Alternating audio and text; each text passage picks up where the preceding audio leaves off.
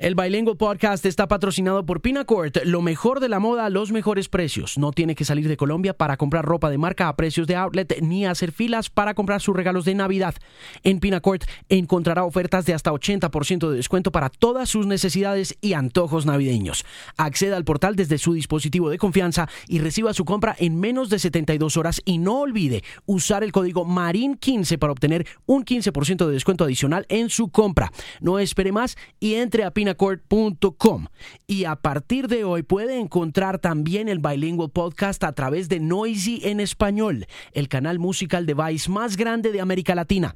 Por estos días, Noisy tiene un súper recuento de los 20 mejores discos hispanoamericanos, lejos de las cifras de streaming, de los charts de Billboard o de lo que suena en la radio. Como es costumbre, Noisy presenta una excelente selección de estos discos al mejor estilo de Vice. Y lo que encontrará son las grandes joyas de la música en español en 2017 al igual que el Bilingual Podcast en este episodio 79 que comienza aquí.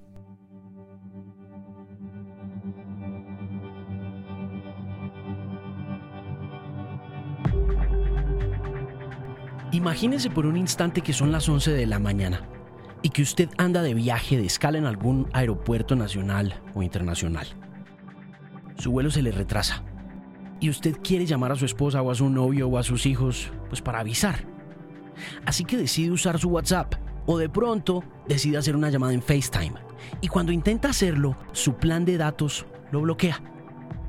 Porque su proveedor de servicio de Internet, que por lo general es también su proveedor de telefonía móvil, le ha bloqueado el acceso a aplicaciones con las que usted puede hacer llamadas gratis. Eso puede empezar a pasar cada vez más ahora que el pasado jueves el chairman de la Comisión Federal de Comunicaciones de Norteamérica, un hombre llamado Ajit Pai, anunció que las regulaciones impuestas por el gobierno de Barack Obama sobre los proveedores de servicios de Internet en Estados Unidos habían llegado a su fin. Las reglas de neutralidad en la red obligaban hasta el jueves a todos estos proveedores de servicios a ofrecer un igual acceso a todos los contenidos en Internet, sin cobrar a los usuarios por una entrega de mejor calidad o dar mejor tratamiento a ciertos usuarios o sitios en la red. Y el principio de la neutralidad en la red fue escrito por el profesor Tim Wu de la Facultad de Derecho de la Universidad de Virginia nos dimos a la tarea de buscar a Tim Wu y lo encontramos, adivine dónde, en un aeropuerto y estaba de mucho afán. Me contestó, you keep calling me, me contestó.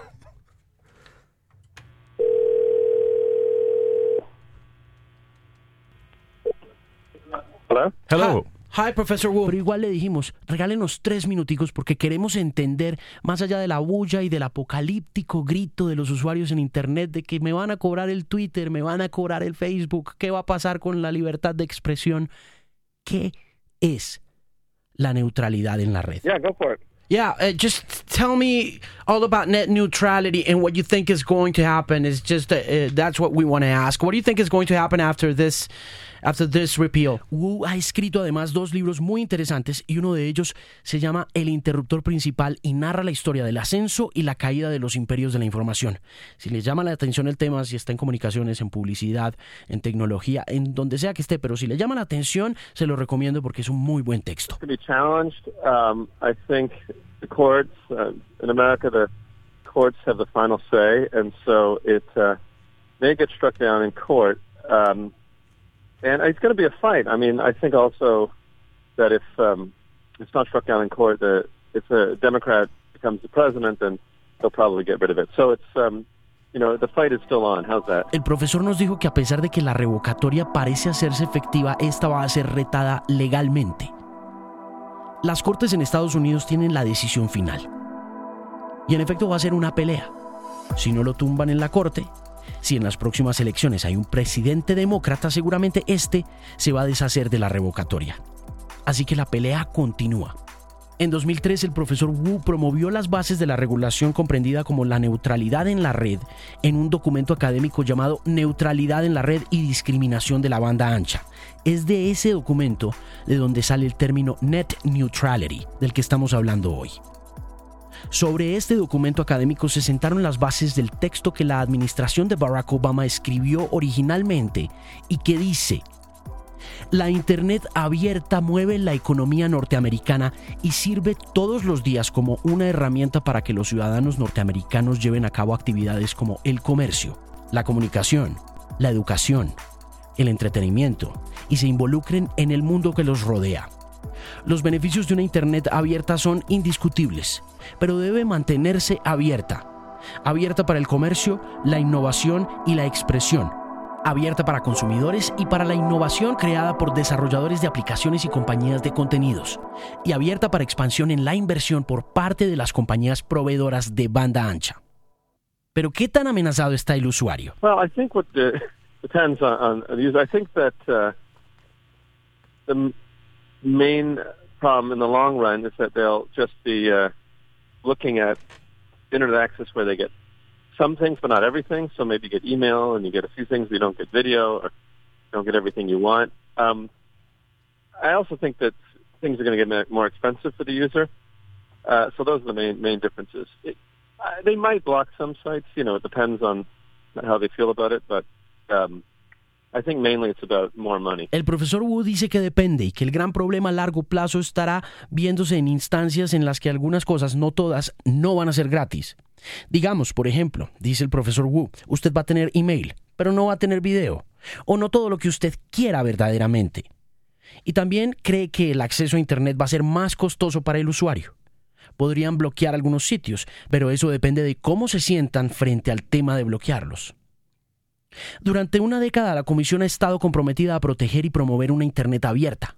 Las reglas que se revocaron la semana pasada fueron bloquear ciertos sitios en Internet, desacelerar el proceso de carga de ciertos proveedores de contenidos o de servicios o de páginas y priorizar la velocidad en dichas cargas según los costos que pague en el momento el usuario.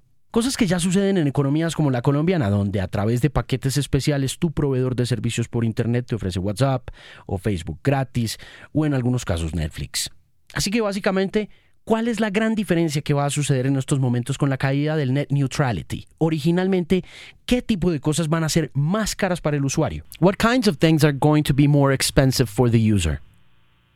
Well, in the long, I think it'll just be just internet access. Full internet access will get more expensive. El acceso completo a internet se va a hacer más costoso. Pero tenemos la pregunta de Facebook, Google y de por qué están tan callados estos gigantes de la información. Well, they haven't been that quiet. They, at least publicly they've been saying it's bad. But you know as well as I do that they are also in some ways the winners. In a way, the big guys can make a deal with the other big guys and and uh, they all win. But unfortunately, it's expensive. Little guys and uh, consumers. El profesor dice que no han estado tan callados, por lo menos en público han estado diciendo que la revocatoria a la Internet neutral es mala, pero dice que yo sé también como él que de algunas formas ellos son los ganadores, porque de cualquier modo los grandes siempre pueden llegar a acuerdos con los otros grandes, infortunadamente a costa de los pequeños y al final, pues del consumidor. Pero cobrarán por acceso a redes sociales y cosas así?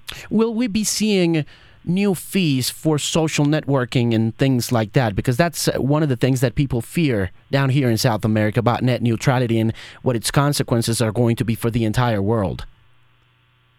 I think uh, that it's too soon to say, but I think that uh, it's video that's the most uh, threatened. And also, I guess, new social media, like if you want to have something to challenge Facebook, we're going to be harder and harder to challenge Facebook. So a lot of this is, it makes Facebook a lot more powerful along with the cable companies. And I think Facebook's already powerful enough. El profesor Wu, quien se inventó el término net neutrality, dice que es demasiado temprano para decirlo, pero siente también que va a ser el video la tendencia que más se cobre y en términos de redes sociales serán las nuevas redes que puedan representar un reto para Facebook, las que puedan llegar a verse comprometidas. Y mucho de esto va a ser más poderoso a Facebook y a las compañías de televisión por cable sin importar que Facebook ya sea demasiado poderoso. Como lo decíamos hace un rato, muchas de las regulaciones no existen en Colombia y aun si existieran, es un hecho que las grandes empresas de telecomunicaciones y las grandes proveedoras de contenido como Facebook, Google, Apple y Amazon ya poseen toda la infraestructura necesaria para hacer de este mundo de la Internet lo que muchos tememos que se convierta y que de hecho ya es un negocio de unos pocos. Hey, that's all the time I got. Okay, Professor. Sorry, Thank, my daughter's getting a little all right, impatient. all right, Professor. Yeah. Thank you very much. Take care. Thank you. Bye. Aún así, sin importar qué tan desregulada parezca ahora la Internet o qué tan lejano se vea el debate de la neutralidad. Hay que mantener el ojo bien puesto en las consecuencias de la revocatoria norteamericana de la neutralidad de la red. Ojalá que una de esas consecuencias no sea que en un futuro usted tenga que pagar por este podcast. Este es el Bilingual Podcast. Si le gusta, si le llama la atención, si se lo encuentra, lo escucha y lo descarga, quiero invitarlo a que se suscriba en iTunes o lo comparta con sus amigos en Spotify. Y también cualquier inquietud, corazonada, comentario u observación, hágala a mi correo personal alejandromarin.com. Una voz confiable en la música.